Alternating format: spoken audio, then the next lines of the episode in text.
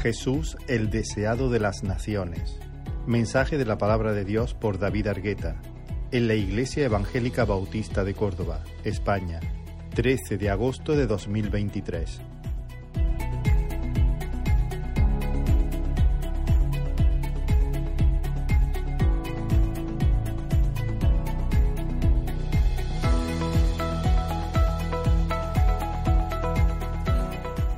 Dejadme, hermanos, presentar eh, una vez más en oración este tiempo al Señor. Padre, te damos las gracias, Señor, por tu misericordia. Gracias, Señor, porque tú eres nuestra roca firme, porque tú no te mueves, Señor, porque tú eres el mismo. Gracias, Señor, por darnos a Jesucristo, Señor, porque en Él, Señor, podemos ver reflejada tu gloria. Gracias, Señor, por tu Espíritu Santo, Señor, que has hecho habitar en medio de nosotros, Señor, en tu pueblo. Gracias, Señor, por llamarnos tu pueblo, porque tú nos has acercado a ti, Señor, cuando éramos tus enemigos, Señor. Y en esta mañana, Señor, queremos declarar, Señor, que tú eres nuestra gloria, Señor, que no esperamos nada en este mundo, Señor, que somos peregrinos y extranjeros, Señor. Y te pedimos, Señor, que en esta mañana tú nos ayudes a a entender tu palabra, Señor, a atesorarla en nuestro corazón, Señor.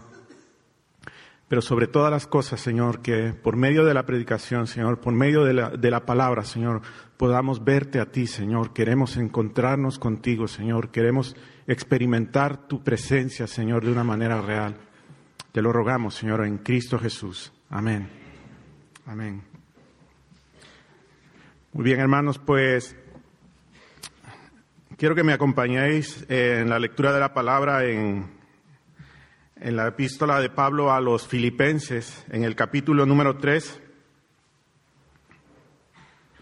Y vamos a leer de los versículos 1 al 3 y de los versículos 7 al 14.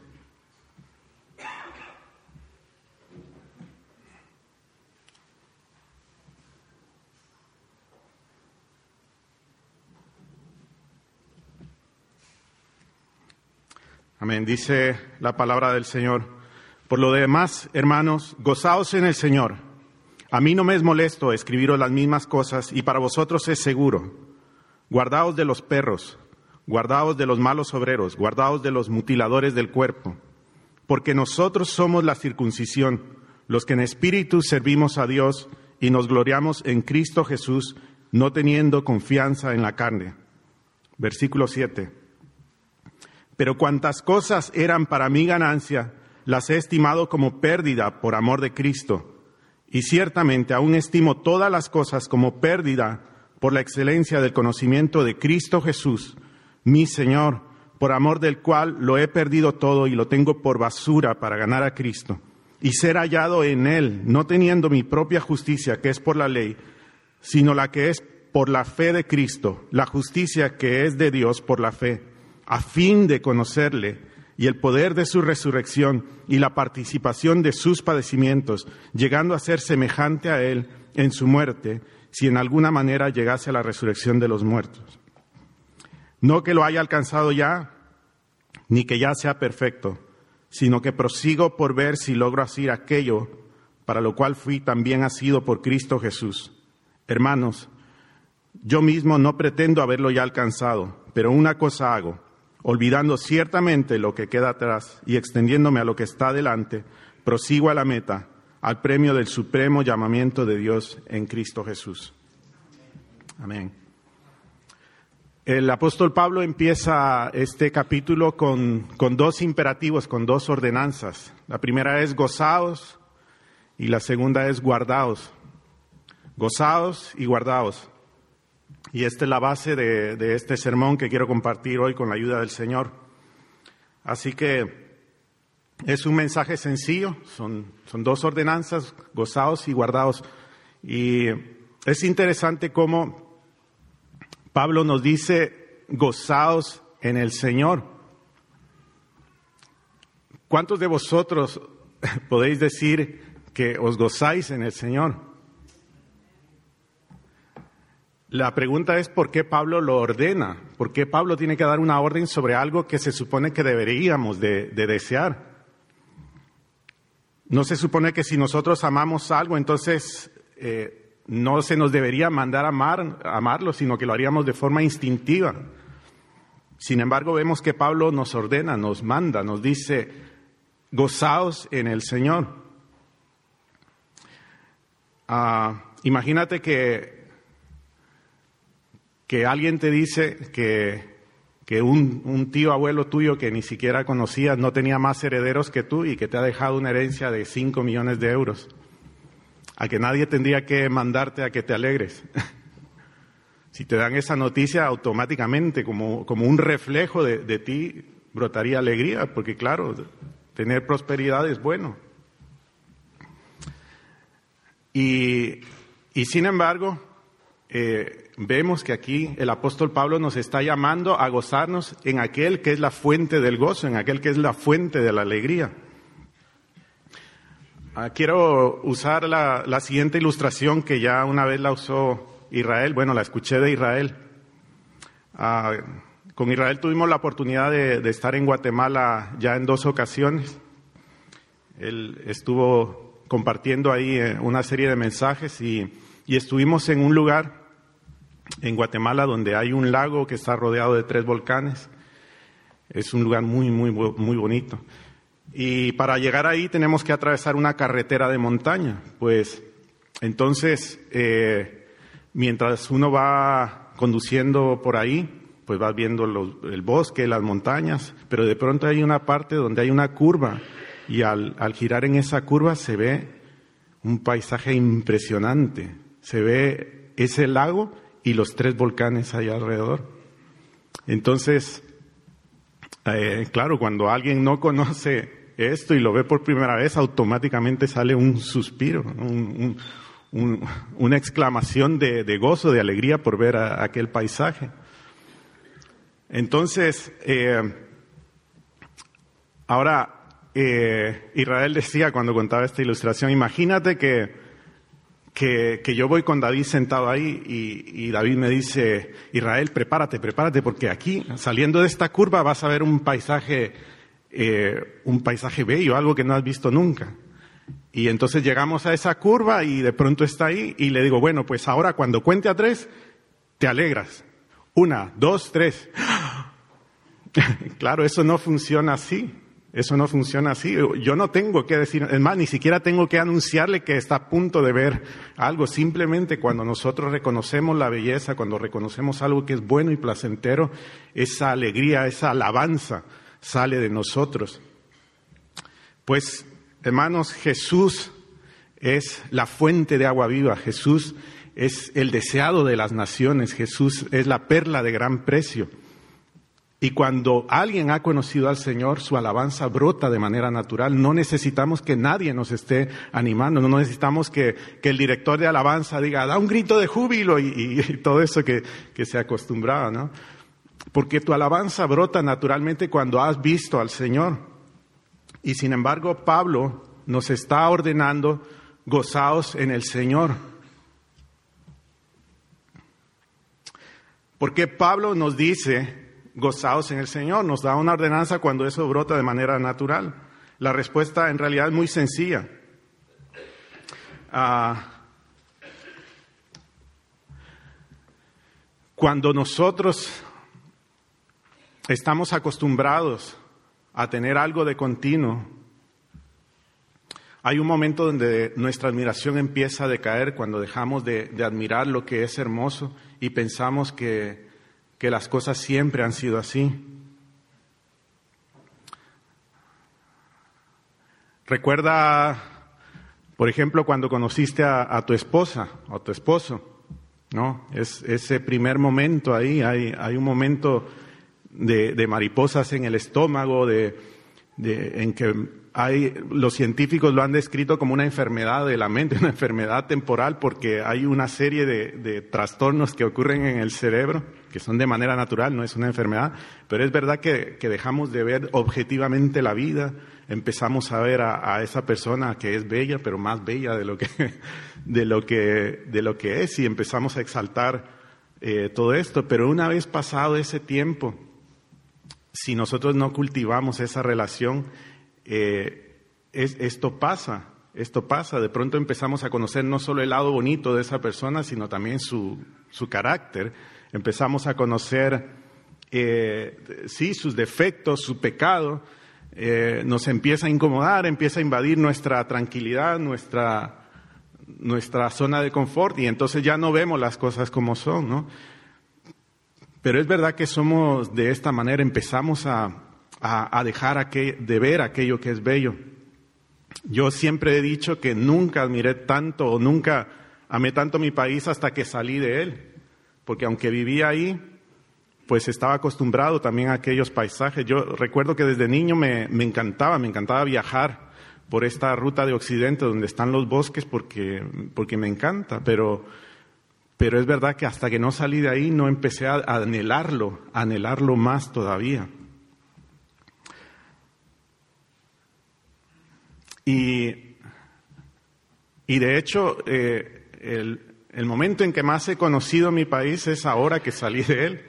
Cada vez que viajamos a Guatemala, pues vamos a conocer otros lugares.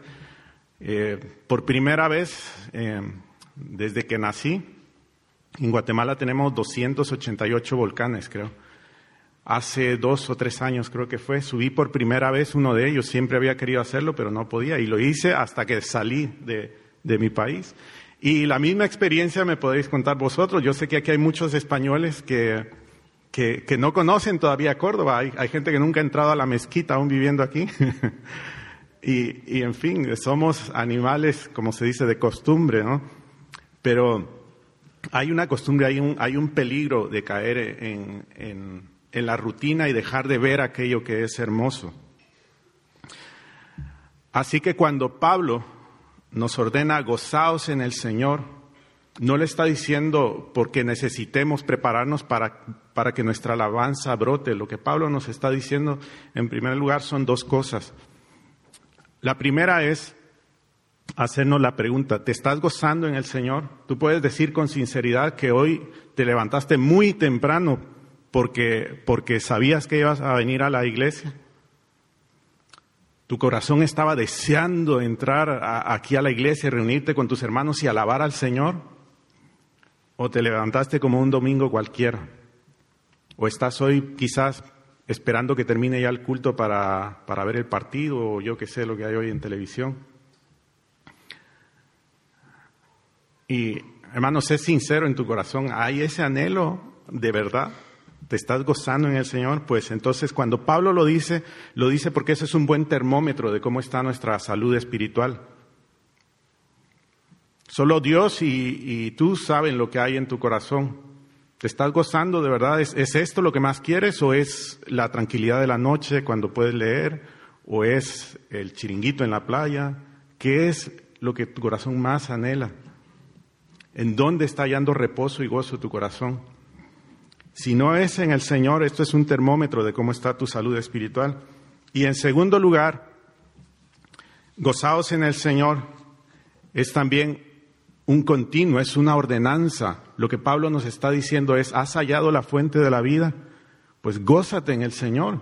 Es una invitación a, a continuar en el mayor de los placeres.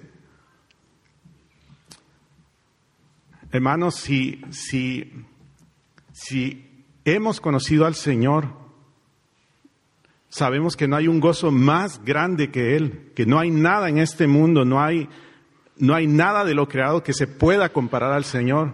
Y por cierto, todo lo que está, todo lo que ha sido creado ha sido creado por el Señor y toda la belleza que podemos encontrar y todo el placer que podemos encontrar en este mundo es simplemente un, atisbo de lo que es el Señor. Es simplemente un reflejo de su gloria, pero el Señor es mucho más grande que, que esto.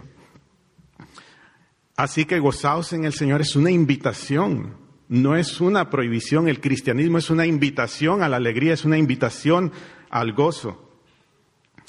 Y, pero vuelvo a hacer la pregunta, ¿por qué se nos manda entonces? Si es que hemos visto al Señor, no deberíamos de permanecer ahí siempre. ¿Por qué? ¿Por qué Pablo nos, nos da esta ordenanza? Para contestar esto completamente, quiero ir al segundo imperativo que Pablo nos da en este pasaje, es guardaos, guardaos. En este caso, Pablo nos dice, guardaos de los perros. En aquel tiempo la iglesia estaba sufriendo un ataque frontal por parte de los judaizantes y por una, forma incipiente de lo que más adelante se conoció como gnosticismo.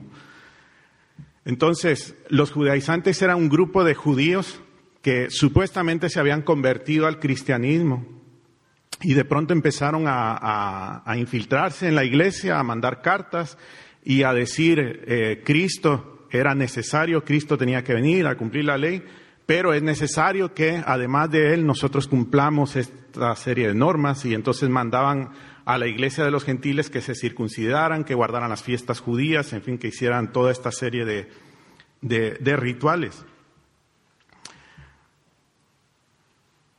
Pero fijaos cómo ¿Cómo los llama Pablo? Los calificativos que Pablo usa para, para referirse a ellos los llama perros, malos obreros y mutiladores del cuerpo.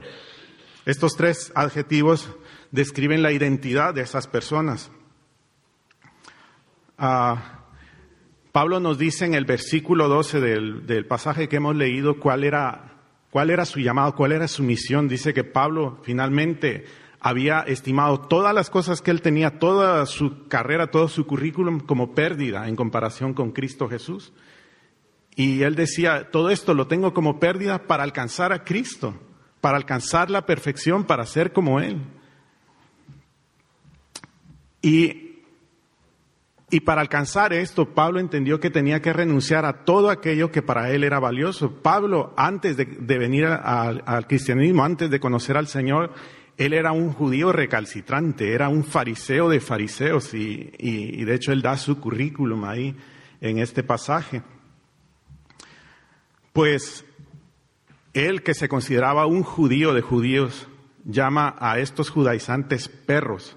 La, la palabra perros era una palabra que los judíos usaban para hablar acerca de los gentiles, acerca de los que no eran judíos.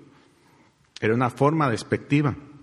Pues fijaos que Pablo les llama a ellos perros, o sea, en otro sentido les está, les está, diciendo, ellos no son judíos, ellos no son del, del, pueblo de Dios, ellos por sangre descienden de Abraham, pero no son en absoluto el pueblo de Dios, no se les puede llamar pueblo de Dios, así que ellos son, son perros.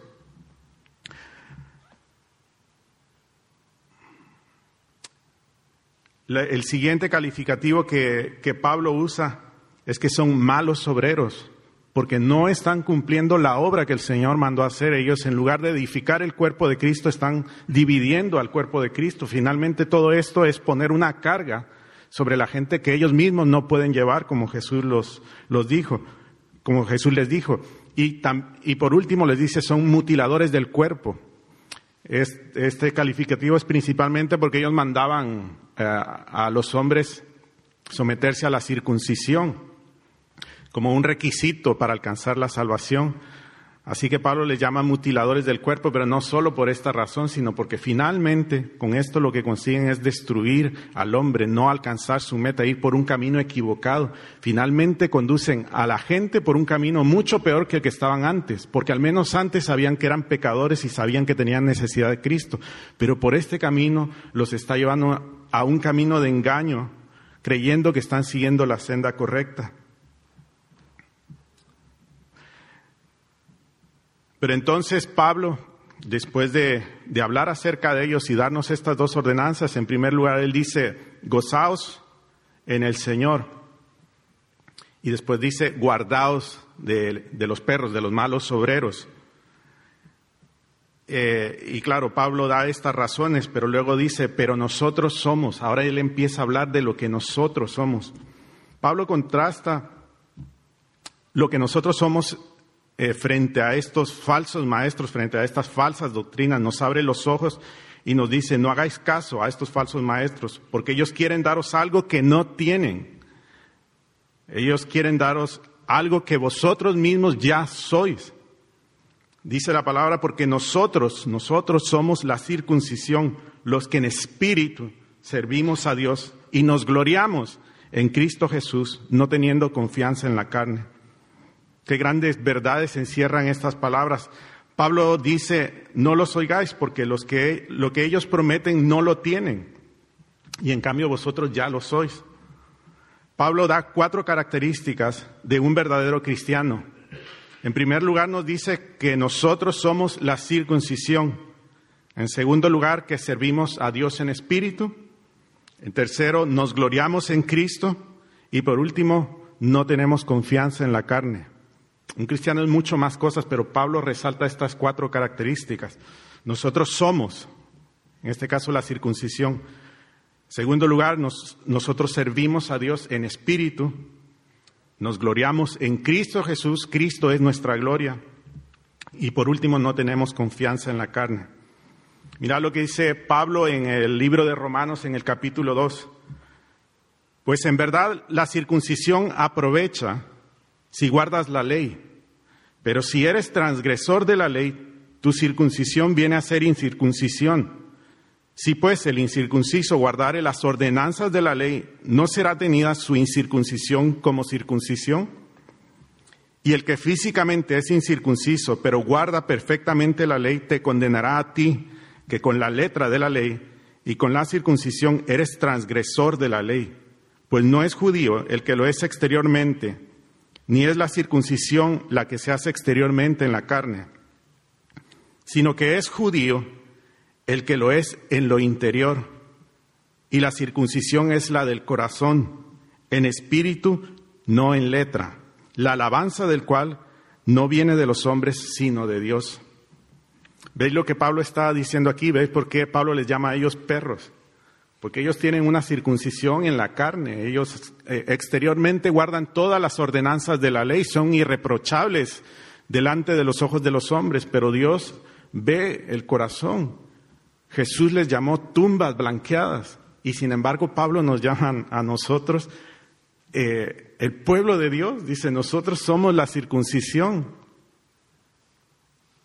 esto es asombroso, hermanos, porque yo conozco mi corazón, porque yo conozco el pecado que hay en mí, yo conozco mis pensamientos y sin embargo el Señor me llama a mí su hijo, su pueblo, y yo sé que soy circuncisión en Él. Si pretendemos cumplir un mandamiento de la ley ceremonial, debemos cumplirlos todos. Pero si entendemos que como hombres, seres caídos, somos incapaces y que por tanto necesitamos un Salvador, es decir, al postrer Adán, quien cumplió toda la ley, ahora nosotros estamos en Él y en Él somos circuncidados. Mirad lo que dice Pablo en otro pasaje. Mirad que nadie os engañe por medio de filosofías y huecas sutilezas según las tradiciones de los hombres, conforme a los rudimentos del mundo y no según Cristo.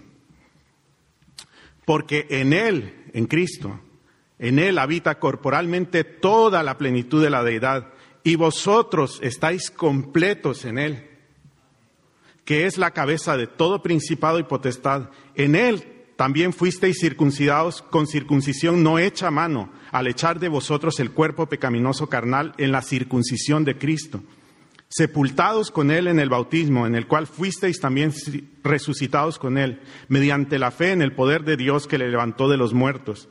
Y a vosotros, estando muertos en pecados y en la incircuncisión de vuestra carne, os dio vida juntamente con Él, perdonándoos todos los pecados, anulando el acta de los decretos que había contra nosotros que nos era contraria, quitándola de en medio y clavándola en la cruz.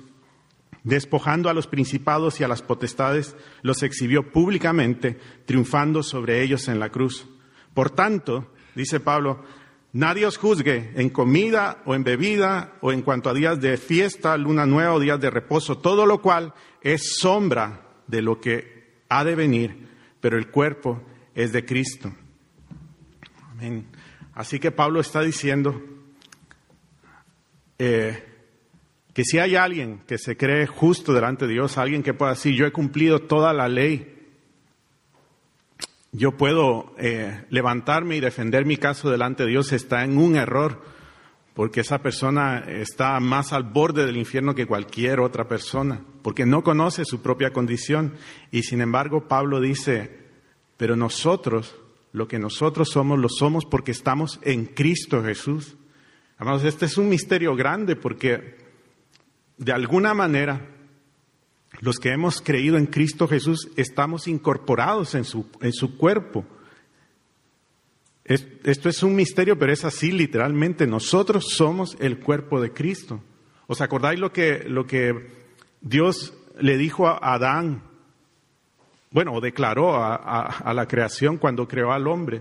Dice que Dios creó al hombre a su imagen, conforme a su semejanza. La palabra que usa ahí no es el hombre en masculino, sino más bien se podría traducir como la humanidad. Y dice, varón y hembra los creó. Es decir, la imagen de Dios es el varón y la hembra. Y en base a esa verdad, eh, el Señor dice, por tanto dejará el hombre a su padre y a su madre y se unirá a su mujer y los dos serán una sola carne. Por eso la Biblia nos habla tanto acerca del matrimonio diciéndonos que el hombre es cabeza de la mujer, que el hombre es cabeza de la mujer como si ellos fueran un solo cuerpo donde el hombre es la cabeza. Pues dice la palabra que Cristo es nuestra cabeza, nosotros somos su esposa y de esta manera nosotros somos el cuerpo de Cristo. En una ocasión mi, mi hija me preguntó, estábamos leyendo el Génesis, y me preguntó, papá, ¿y si, ¿y si solo hubiera pecado Eva?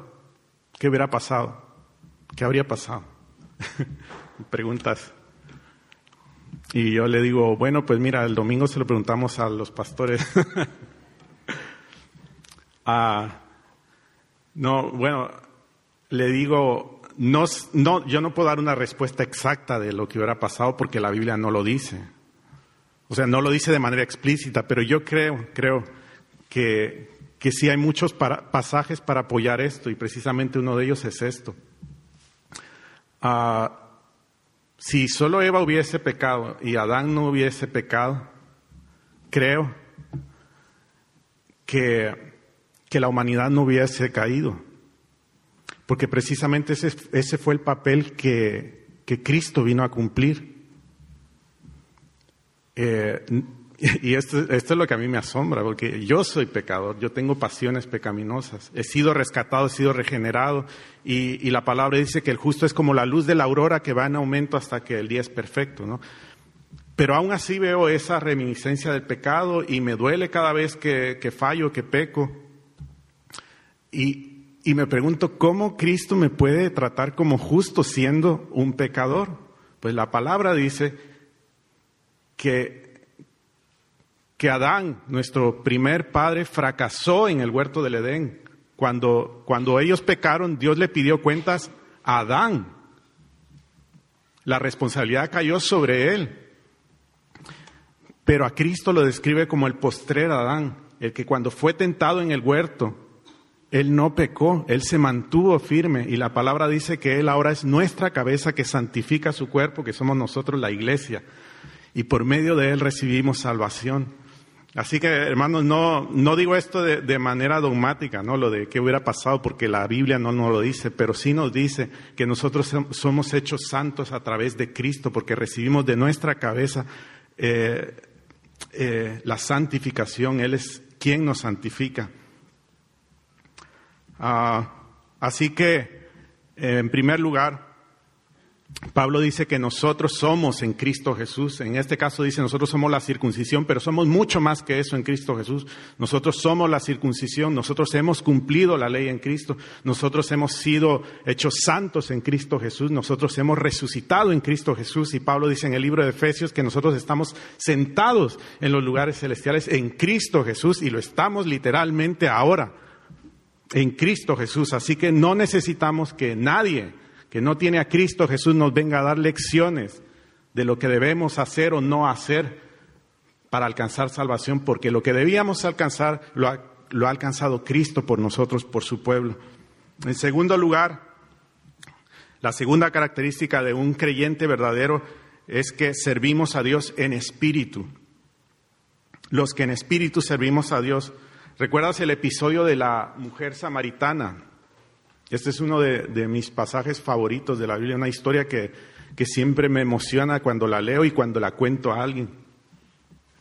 Ah, no la voy a contar entera porque todos la sabemos y porque no hay tiempo, pero, pero solo recordar, esto fue un episodio donde Jesús eh, pasó por Samaria. Samaria era un pueblo que había cogido ciertas costumbres judías, de hecho había una mezcla ahí de judíos y, otros pueblos paganos que se mezclaron, entonces ellos finalmente adoptaron parte del judaísmo, pero claro, para los judíos un samaritano era una persona repugnante porque era como una distorsión de su religión, era un símbolo de que, de que Israel había sido invadida y de que otros habían ocupado ese lugar.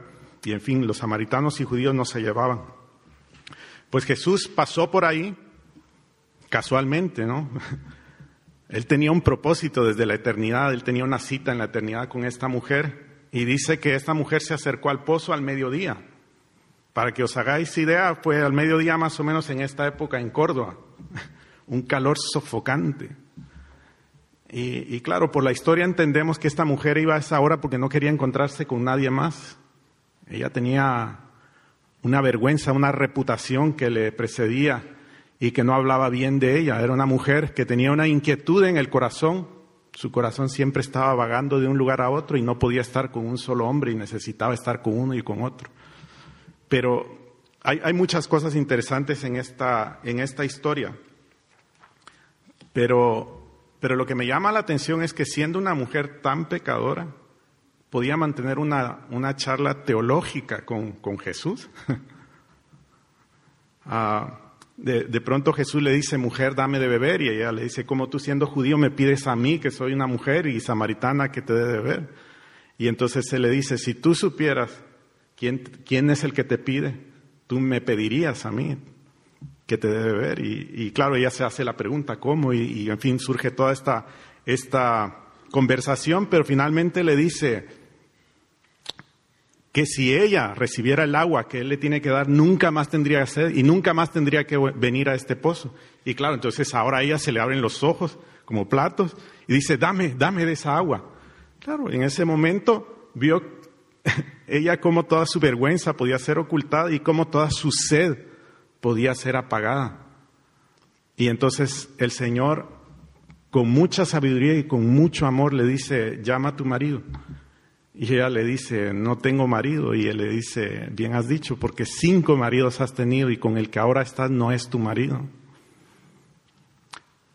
Y, entonces em, empieza toda esta charla, ¿no? Finalmente vemos cómo esta historia termina con esta mujer adorando, adorando al Señor y, y confesando sin ningún temor sus pecados a todo el pueblo.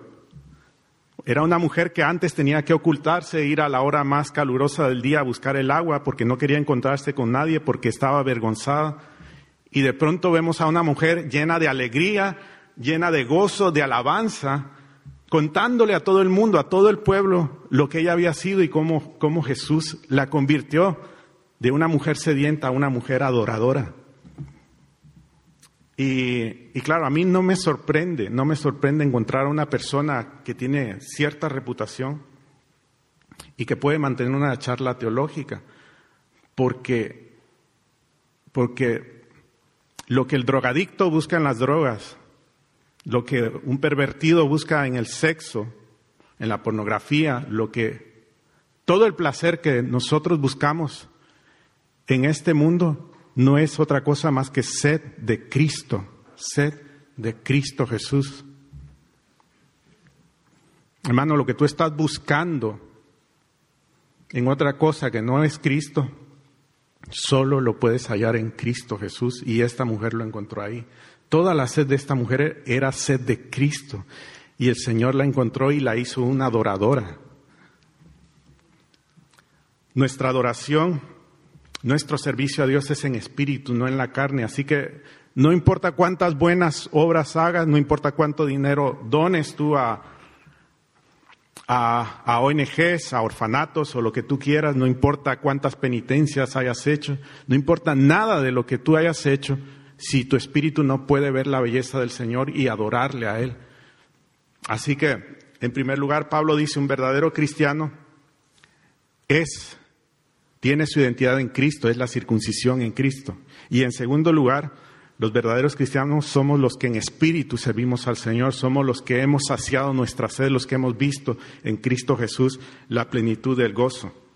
En tercer lugar, Pablo dice que el creyente se gloría en Cristo Jesús, que su gloria es Cristo Jesús. Esta mañana eh, el primer canto que, que entonamos hablaba acerca de esto, Cristo es nuestra gloria.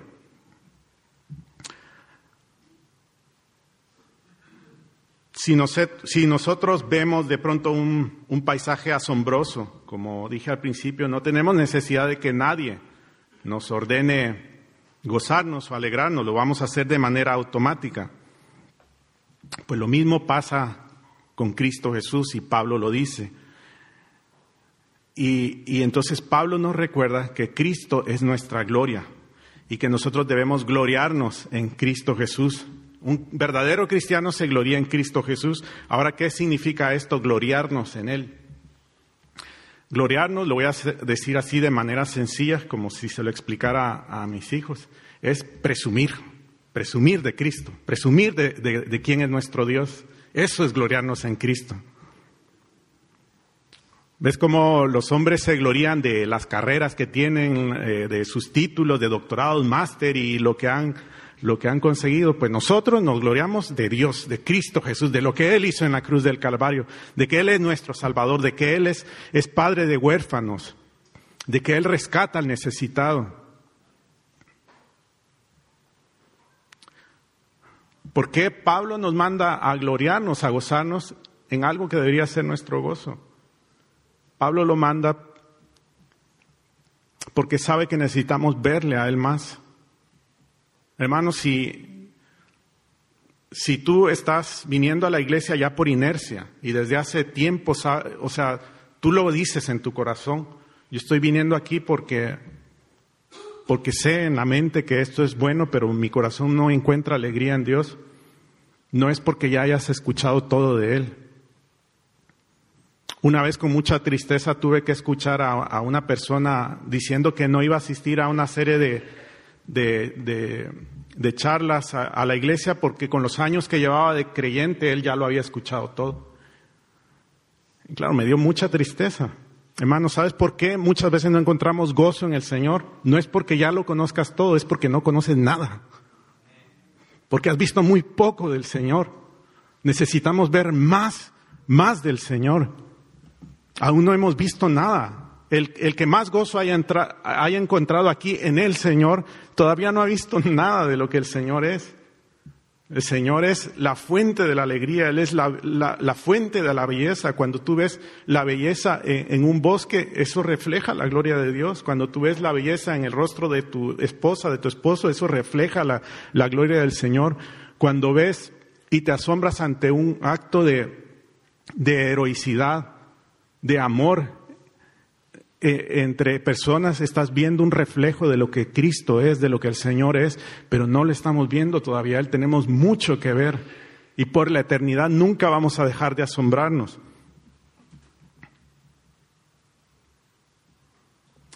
Así que la tercera característica es que el creyente se gloría en Cristo Jesús porque ve la gloria de Dios reflejada en el rostro de Jesucristo. Un verdadero creyente ha visto la gloria de Cristo. Esto es lo que Pablo está diciendo. Sin embargo, claro, ¿cómo, cómo explicar esto? Si, perdón, estoy pensando en silencio, pero uh, Mira, uh, sí, cuando yo era niño me acostumbré a comer muchos dulces, mucho azúcar, mucha, mucha, mucha. Y el azúcar es muy estimulante, es adictiva. Entonces, claro, cuando me ponían un plato de verduras yo no quería comer eso. Eh, porque las verduras pues no tienen tanto sabor, incluso como yo estaba tan acostumbrado a, lo dulce, pues a las verduras le sentían un sabor amargo. Entonces, ahora que soy padre, pues eh, con mucha dificultad y luchas, pero hemos, hemos querido evitar ese error con, con, los niños y pues los hemos acostumbrado a, a comer un poquito de todo. Y, y, la verdad es que yo a veces me sorprendo, ¿no? Cuando veo a mis hijos comiendo salmorejo y, y un plato de, de, de, adultos, que gracias a Dios no tengo que pedirles un plato para niños, porque ellos han aprendido a gustar de lo que realmente es bueno. Y de hecho alguna vez sintiendo compasión, ¿no? Con, mi mentalidad, les ofrezco algo de dulce y, me da mucha alegría cuando, cuando la niña me dice, no, no, no, le apetece porque ha aprendido a gustar de lo bueno. Y cuando alguien ha, ha probado algo que es bueno, desprecia lo que es de menor gloria. Pues el que ha visto a Cristo desprecia este mundo porque ha visto la gloria del Señor. Pero vuelvo a hacer nuevamente la pregunta, ¿por qué entonces Pablo nos manda gloriarnos en el Señor como si fuera, como si tuviéramos el riesgo de no hacerlo? La razón es porque en nuestra caída las cosas de este mundo nos son mucho más sensibles, no son muchísimo más sensibles, porque de alguna manera en la caída perdimos la capacidad de pensar como deberíamos de pensar, nuestra voluntad se, se vio corrompida, nuestras pasiones se torcieron y en fin, nuestro corazón finalmente quedó contaminado por el pecado. De tal manera que nosotros somos mucho más sensibles a las cosas que vemos aquí ahora mismo, las que tenemos delante de los ojos.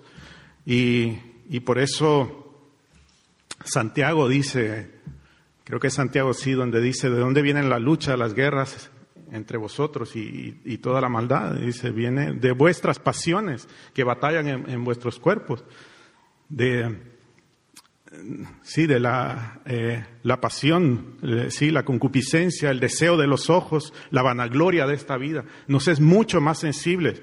Y hermano, no, aunque, aunque hayas visto la gloria de Cristo, tú no puedes meterte en la boca del lobo, no puedes jugar con fuego sin quemarte. Aunque hayas aprendido a gustar del mejor plato, si tú te sometes bajo la tentación vas a caer sin remedio. Desgraciadamente, nuestro cuerpo, nuestro ser es mucho más sensible a las cosas de este mundo, a la gloria de este mundo. Recuerda la tentación de Cristo, lo que, lo que Cristo, como la serpiente intentó engañar al Señor y, persuadirlo. Lo tentó primero sabiendo que llevaba 40 días sin comer. Dice la Biblia que él empezó a sentir mucha hambre. Cuando a mí me pasan ya ocho horas sin comer, me siento así, como Cristo después de esos 40 días. Y entonces, eh, claro, la serpiente le dice, si tú eres el Hijo de Dios, dile a estas piedras que se conviertan, ¿no? Estaba tentándole en sus apetitos carnales, en su, en su naturaleza, ¿no? Jesús no tenía pecado, pero tenía una naturaleza eh, humana como nosotros y tenía hambre, y eso no es pecado. Pero lo estaba incitando a pecar, a, buscar la gloria en, algo, eh, en algo externo. Y Jesús rechaza esa tentación diciendo, la palabra dice, no solo de pan vivirá el hombre, pero después lo tienta ofreciéndole los reinos, la vanagloria de este mundo, y Jesús también sabe resistir a ello por medio de la palabra. Y finalmente le dice, bueno, como diciendo, tú confías en Dios, muy bien, pues tírate de, este lugar, porque el Señor dice que, Él mandará a sus ángeles. Pero finalmente Cristo, como el postrer Adán, resistió la tentación y salió victorioso de ahí. Pero, pero mirad cómo si, si Satanás fue tan descarado de tentar al Señor de esa manera, imagínate lo que va a hacer con nosotros. Imagínate con nuestra naturaleza pecaminosa. Pues la razón por la que Pablo nos manda a gloriarnos en el Señor es porque corremos el peligro de no hacerlo, de que aunque hayamos probado el mejor de los platos, podemos volver a caer en la basura de este mundo. Y finalmente Pablo dice eh, que un verdadero creyente no tiene confianza en la carne.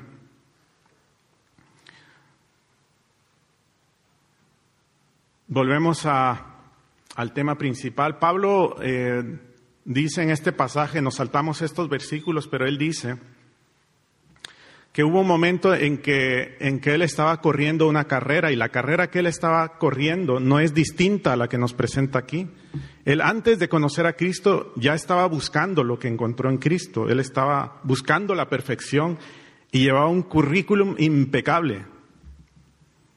Porque además él no solo era, podía presumir de que era el judío de los judíos, fariseo de fariseos, sabía de qué tribu venía, había guardado la ley, seguramente había memorizado, si no toda la ley, pues mucha parte de ella.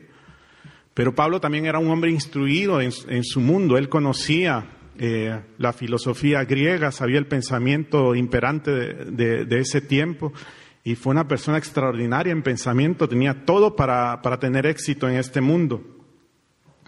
Y sin embargo, cuando conoció a Cristo, Él dice, pero todo lo que para mí era ganancia lo he estimado como pérdida por amor de Cristo. Y aún estimo todas las cosas como pérdida por el conocimiento de Él y las tengo por basura con tal de ganar a Cristo. La palabra que usa Pablo ahí es mucho más fuerte porque se refiere a, a, que Él estima todas las cosas como estiércol en comparación con Cristo. Todo aquello que para Él era su gloria, por lo que había trabajado, era era ahora basura en comparación con, Cristo. Ah, ah, antiguamente eh, no existían universidades. Antes la formación se solía dar eh, en el hogar, en la familia. Normalmente los hijos heredaban el oficio del padre. Y, en algunas eh, ciudades, imperios, fueron surgiendo prototipos de universidades, pero no era un sistema universal. Era algo que solo algunos tenían el privilegio.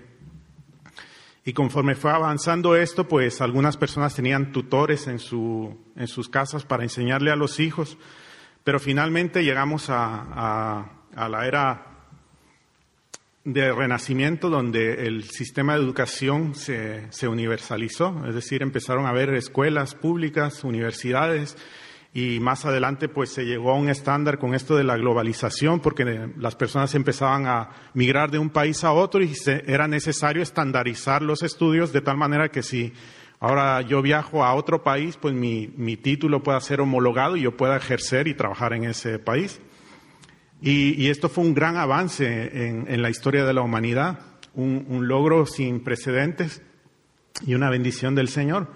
Pero ¿qué fue lo que, o qué es lo que ha pasado en los últimos años? Eh, pues yo, yo me acuerdo, o sea, todavía me acuerdo cuando, cuando era niño ver a, muchachos de, de, 20 años, 25 años, yo los veía mucho mayor de, los, de lo que los veo ahora, porque eran personas que ya estaban trabajando, que estaban sosteniendo una familia, que tenían ya hijos y, y en fin, estaban en el, en el mundo laboral. Pero ahora veo adolescentes de 35 años que todavía no han terminado sus estudios. Y, claro, y, no, han, trabajado nunca, ¿no? Y en parte esto es culpa de, cómo los gobiernos han, han, movido las cosas, ¿no? Te han puesto, pues ahora resulta que alguien que estudia 6, 7 años de medicina, al salir ya no, o sea, nunca ha visto un paciente nunca ha ejercido y no está preparado para ello, así que tiene que hacer una especialidad y ahí con un año de supervisión empieza a ver pacientes. Pero es que ahora después tiene que hacer un máster y tiene que hacer un doctorado y tiene que hacer un montón de cosas. Y eh, no sé cómo está en todas las carreras, pero al menos en la mía la mayoría de máster no sirven absolutamente para nada, para nada. Se aprende mucho más leyendo un libro eh, que pagando un máster, ¿no? Pero, pero en fin, lo que en un principio fue una bendición y transformó el mundo, fue un hito en la historia de la humanidad, ahora se ha convertido en, una serie de requisitos sin propósito, más que tener una colección de títulos. ¿Cuántas personas hay que tienen el, el nivel C1 de inglés y no son capaces de mantener una conversación? Porque el objetivo de la educación ya no es formar personas para trabajar, ya no es formar personas útiles, sino entregar títulos a las personas. Entonces, lo que en un principio era, era un propósito para alcanzar eh, el bien, para alcanzar la productividad y ser un hombre de bien, se ha vuelto en, en una serie de requisitos sin normas, sin sentido.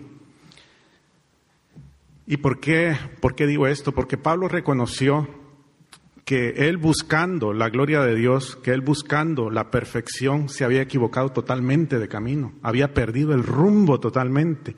Y todo aquello que debía reflejar la gloria de Cristo, todo aquello que estaba apuntando a Cristo, se había vuelto en el centro de, de, Pablo, en el centro del judaísmo.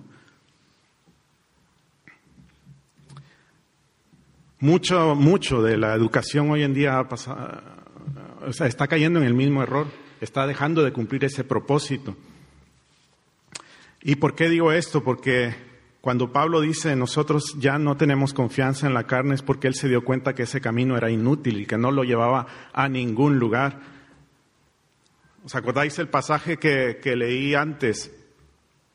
Cuando decía Pablo todo lo que, lo que Cristo es y lo que nosotros somos en Él Y entonces él decía de manera, hermanos, que nadie más os tiene que juzgar en cuanto a ayuno, a días de reposo, a fiestas, a cumplir esto y lo otro.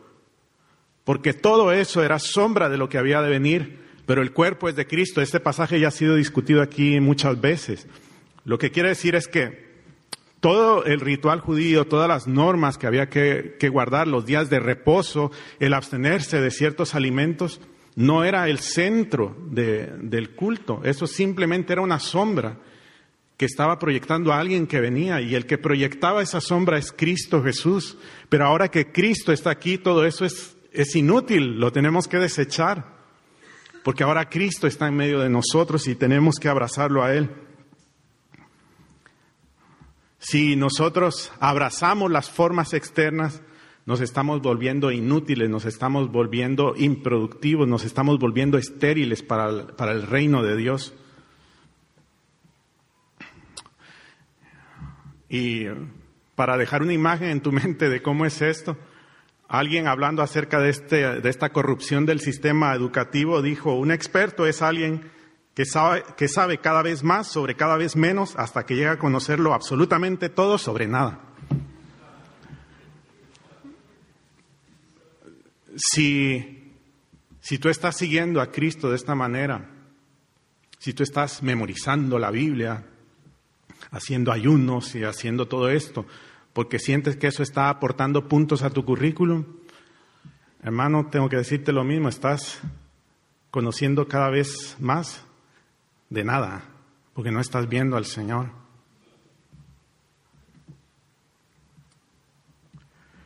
Lo que era un andamio para construir un edificio llegó a convertirse en el edificio mismo y olvidamos lo que queríamos buscar. La ley era ese andamio que se estaba levantando para, para construir el edificio, es decir, para revelar a Cristo.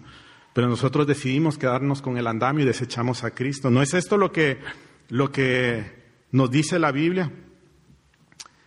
Que, que Cristo es la piedra angular, la piedra principal que los edificadores desecharon. Increíble. Dios se había revelado al mundo para que cuando viéramos a Cristo lo reconociéramos. Y lo que esos sabios no pudieron reconocer, un hombre vestido con piel de, de, camello y que comía langostas, cuando lo vio dijo, he aquí el Cordero de Dios que quita el pecado del mundo. Pero ellos decidieron quedarse con la carcasa vacía, se quedaron con las formas y no fueron capaces de reconocer al Creador, al autor de todo y de todos. Por eso se dice que Cristo es la piedra angular, la piedra principal que los edificadores desecharon.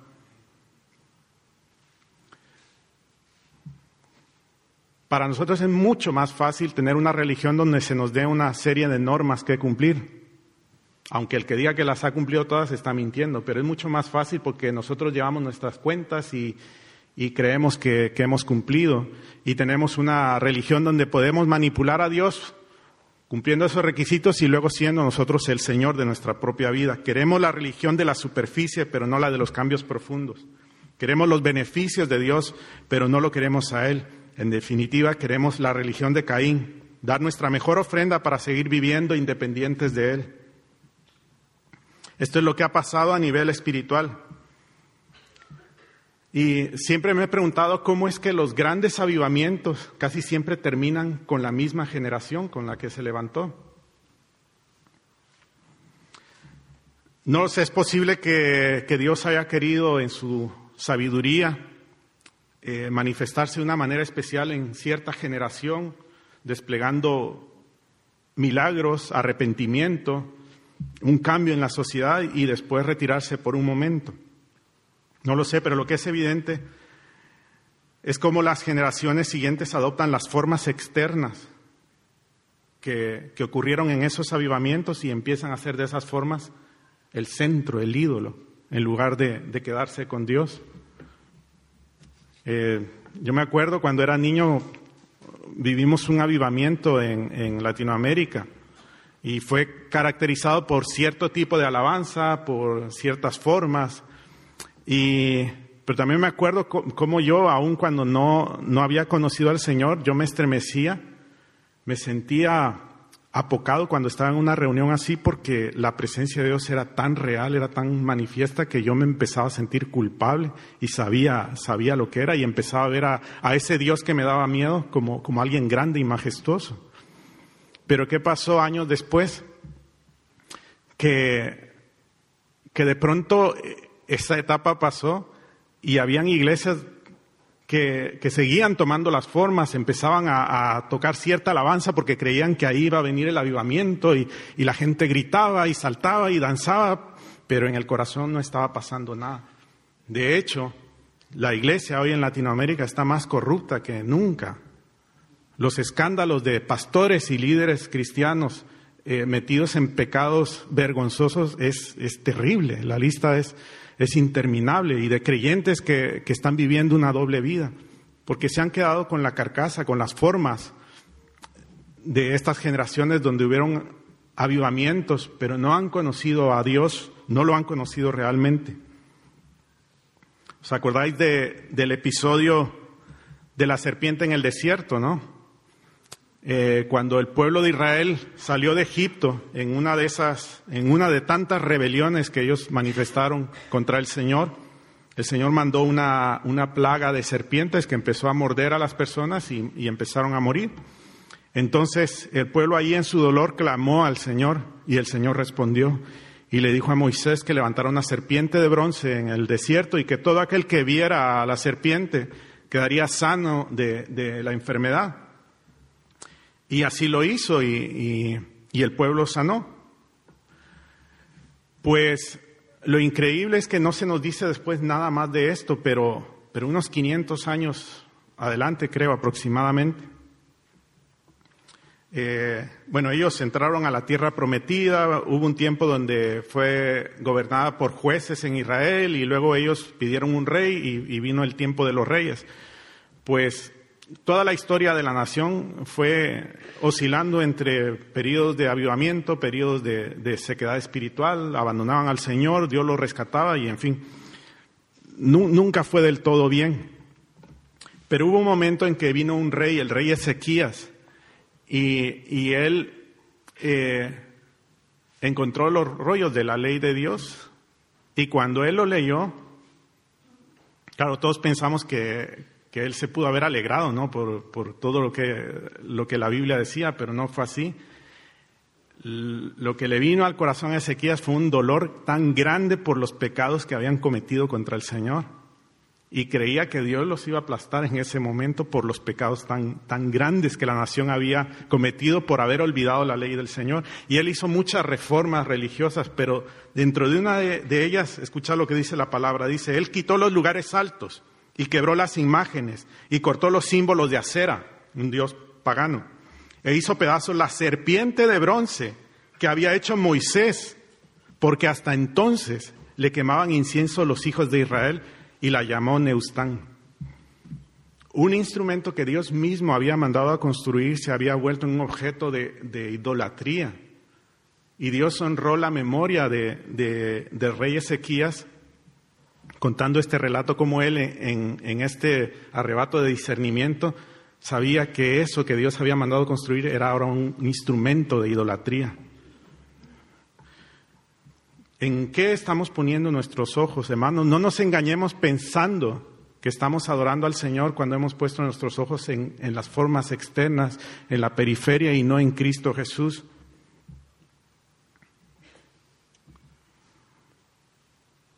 Nosotros hemos recibido un legado, una, una tradición, una religión, que en sí misma la religión no es mala si cumple el propósito por el cual se nos, se nos dio.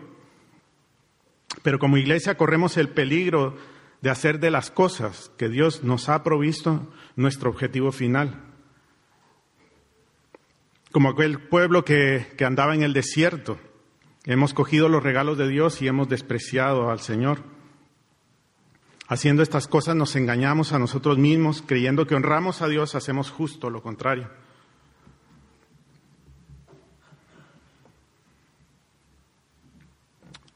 Ah, si nosotros ponemos nuestros ojos en algo que no es Cristo, finalmente eso nos va a llevar a la desesperación, Porque podemos encontrar un gozo temporal, pero nuestro corazón nunca se va a saciar. Esto es lo que le pasa a las personas que han pasado por el trauma de la drogadicción. La gran mayoría no logran salir de ahí. Y, únicamente un poder superior a eso los puede, los puede sacar. Hace poco estuve viendo un documental de, de, una nueva droga que se está usando mucho, sobre todo en Estados Unidos, y una de esas personas al entrevistarla decía, lo mejor que me puede pasar a mí es no despertar un día después de haberme dado una sobredosis de esta droga.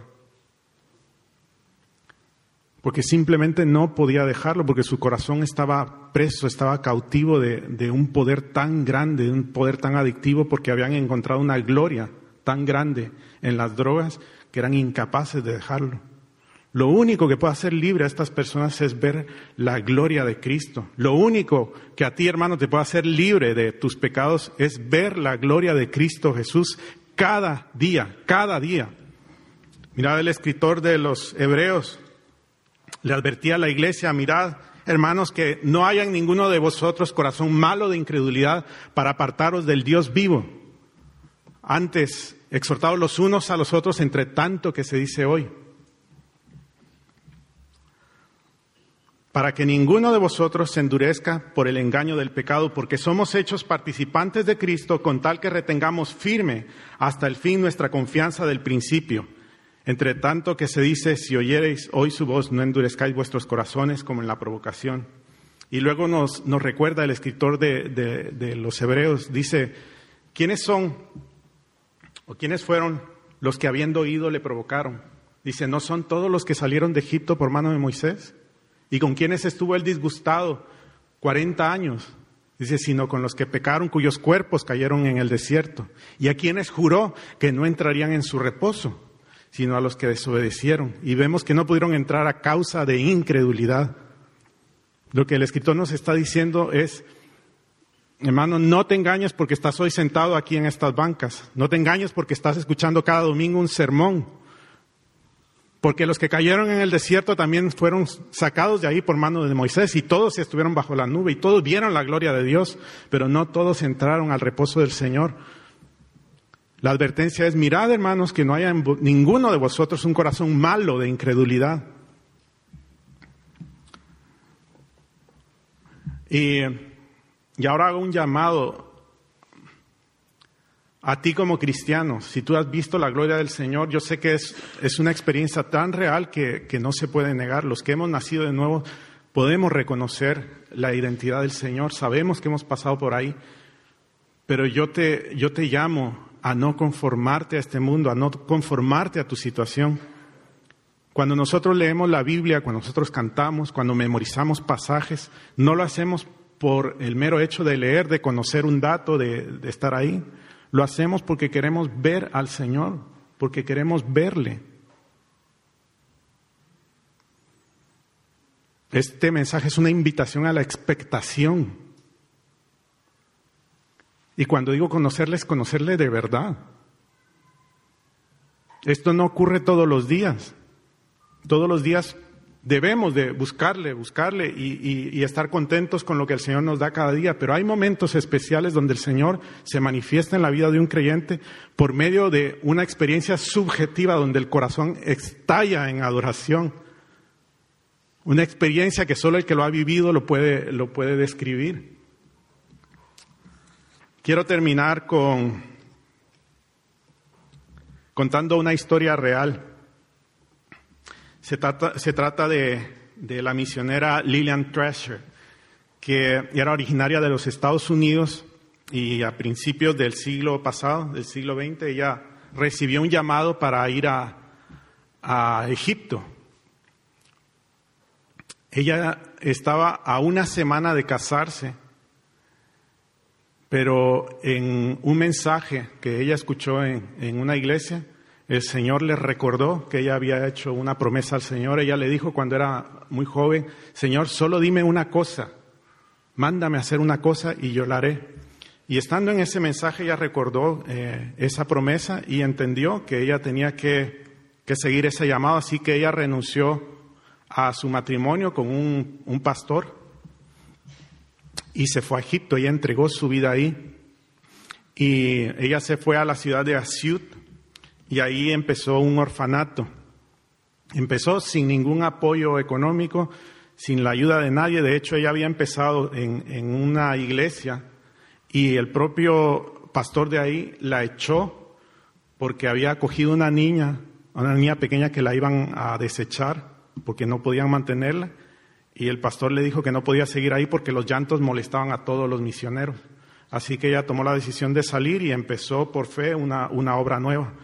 Pues en su, a lo largo de su vida ella llegó a tener casi mil niños al mismo tiempo y viudas también de Egipto. Ella pasó por la, las secuelas de la Primera Guerra Mundial, eh, la escasez de la Gran Depresión Mundial y, y, también las consecuencias de la Segunda Guerra Mundial. En muchas ocasiones estuvo en peligro de muerte en muchas ocasiones pasó por, por escasez y, hay dos relatos que quiero compartir con vosotros. En una ocasión Lilian anunció a los niños que se suspendían todas las actividades porque tenían que orar. Egipto estaba en guerra por lo que ya no habían donaciones ni ayudas del extranjero, no tenían ya comida ni ropa. Los niños llevaban, llevaban meses vistiendo harapos. Así que ese día empezaron a clamar. Lo que Lilian hizo fue suspender cualquier otra actividad porque sabía que en ese momento lo único que podían hacer era clamar al Señor. Cuando visitó el dormitorio de las niñas aquella noche, se admiró de la sinceridad de sus oraciones. La voz de una niñita llamada Figa resonaba por encima de las demás. Figa no era una niña bonita, se le había afeitado la cabeza por causa de una enfermedad de la piel, pero cuando levantó la voz en oración, le pareció a Lilian el sonido más hermoso que jamás había oído. Señor, tú has dicho que aunque nuestros, nuestras madres y padres nos abandonen, tú nos recibirás. Necesitamos que proveas para nosotros ahora, porque mamá dice que no hay nadie que pueda ayudarnos. Los niños continuaron orando hasta las dos y media de la mañana aproximadamente y Lilian continuó otro, otro trecho más. A la mañana siguiente recibió un telegrama del embajador de los Estados Unidos, citándola, Alexander Kirk, que le comunicó que un barco de la Cruz Roja se dirigía hacia Grecia a entregar una, una ayuda. Pero en ese momento le llegó un mensaje que Grecia había caído bajo el ejército alemán y tenían que regresar de inmediato, corriendo el peligro de ser atacados el capitán del barco decidió tirar todas las provisiones al, mar para huir lo más pronto posible. Pero Dios, en su misericordia, había apartado a, un marinero que conocía la labor de Lillian Treasure y le rogó al capitán que dejaran todo el cargamento en, en Egipto. Y el embajador llamó a Lillian para comunicarle que todo eso era para ella. De un día para otro, teniendo nada, Dios proveyó para estos miles de niños y viudas. Y a lo largo de toda la, biografía de Lilian vemos cómo Dios proveyó de manera milagrosa.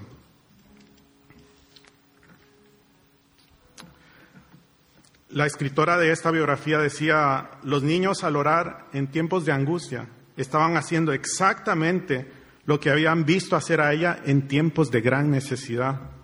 Lilian fue un, gran ejemplo para estos niños y les mostró al Dios vivo, les mostró que ella conocía a Dios y ellos llegaron a conocer a Dios. Dios se manifiesta en la necesidad y muchas veces nos empuja allí para despojarnos de todo ídolo, de todo consuelo, porque Dios anhela tener comunión con su pueblo, Dios quiere que le conozcamos a Él. En otra ocasión, después de más de 12 años de ministerio, de, tener ella el orfanato, cuenta Lilian que una noche se reunieron los niños y viudas para el acostumbrado tiempo devocional en el que leían la Biblia y después oraban. Leyó un pasaje y cuando les estaba explicando su significado, notó que los niños empezaban a llorar, que, empezaban a, a resollar. De pronto los niños empezaron a ponerse de rodillas y a confesar a Dios sus pecados en voz alta, pedir perdón y renovación interior. La reunión se alargó hasta bien entrada la noche y cuando los niños fueron enviados a la cama, siguieron orando en grupos. Al día siguiente hubo más oración y confesión de pecado.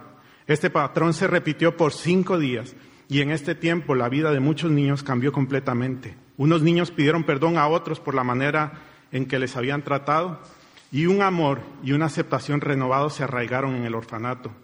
Los niños pidieron permiso para ir a a la ciudad, y a la campiña colindante para compartir con otros lo que les había sucedido. Muchos aldeanos nativos oyeron el mensaje del Evangelio predicado por niños. El gozo de los niños era tan contagioso que a raíz de ello mucha gente llegó a conocer a Cristo. Ella escribió en una carta a, a, su iglesia en Estados Unidos, Dios nos ha concedido uno de los avivamientos más maravillosos que he visto en toda mi vida. Su poder está barriendo el orfanato como, un gran, como una gran inundación, como un fuego terrible o como me imagino que será el gran día del juicio. Cientos de niños se inclinan ante Dios pidiéndole misericordia. Otros gritan de alegría y se regocijan en esta nueva y maravillosa bendición. Esto es conocer al Dios vivo y no conocer simplemente palabras, palabras muertas que solo nos engordan la cabeza. Esta es una invitación a que si lees la Biblia la leas más pero esperando ver a Dios. No nos conformemos con saber, busquemos la experiencia. Muchas veces las adversidades, las carencias y el dolor son el medio que Dios usa para que le añoremos, para que clamemos y podamos encontrarnos con Él. Así como Jacob conoció a Dios en una pelea, como Ana le conoció en, el medio, en medio del dolor de su esterilidad, como Job le conoció en el dolor físico y, habiendo perdido a toda su familia. Dios se manifestó allí en el dolor. No, no, rehuyamos al dolor, no busquemos otro consuelo, porque estos nos darán una alegría temporal, pero matarán el gozo eterno. Jim Elliot, uno de los, de los jóvenes misioneros que murió en la operación AUCA, escribió en una ocasión, no es un tonto el que pierde lo que no puede retener para ganar lo que no puede perder. Él junto con otros eh, cuatro misioneros perdieron la vida a manos de, los Aucas. Ellos fueron a predicarles el, el, Evangelio, estuvieron durante mucho tiempo planeando esta misión y sabiendo que corrían el peligro de ser asesinados por ellos, llevaban armas para defenderse, pero se prometieron no usarlas y cuando el ataque vino sobre ellos, entregaron su vida por amor a sus verdugos. Y es increíble cómo Dios hace las cosas porque esta tribu era tan salvaje que cuando el equipo de rescate llegó y recuperó los cuerpos, decidieron enterrarlos ahí rápidamente para no, no correr más peligro. Y, y, cuando leía esta historia, yo decía, Señor, cuán grande es tu sabiduría porque ellos, como una semilla, fueron sembrados ahí y dio mucho fruto. La, la hermana de uno de ellos decidió entrar en esta, en esta tribu y se quedó y murió allí. Uno de los verdugos llegó a ser pastor de esta comunidad, porque ellos sabían que la gloria que estamos buscando está solo en Cristo y como cantábamos en el primer canto, ellos habían entendido que nuestra gloria es Cristo y que si los dolores aumentan, la gloria de Cristo es mayor. Padre, te damos gracias por tu amor.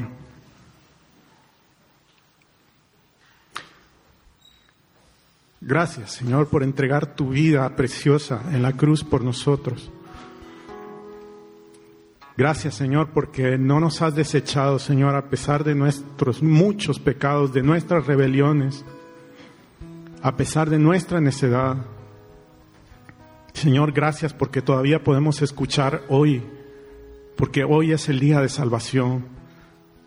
Te ruego, Señor, que tú ablandes nuestros corazones, Señor, que ninguno de los que ha escuchado hoy tu palabra, Señor, salga de aquí sin, sin pedirte a ti misericordia, Señor, porque aún el más duro, Señor, si ha entendido este mensaje, sabe que, que puede ser escuchado por ti, Señor, que tú puedes obrar en él, porque tú eres el gran Salvador, el poderoso, Señor, porque tu gloria es más grande que toda la gloria de la creación reunida. Y tú tienes el poder, Señor, para librarnos fácilmente del pecado, Señor, de, las garras de- del pecado, Señor. Te amamos, Señor, te amamos. Y, y te buscamos con expectación, Señor. Te rogamos, Señor, que al abrir tu palabra, Señor, tú te manifiestes y nos hables, Señor. Y si no es hoy, Señor, mañana seguiremos buscándote, Señor. Y si no es mañana, seguiremos así, Señor, hasta el día en que tú vengas, Señor. Porque sabemos, Señor, que al final todo dolor será insignificante delante de tu gloria. Y toda gloria en este mundo, Señor, será insignificante también. Te amamos, Señor. Te bendecimos, Padre. En el nombre de Jesús. Amén.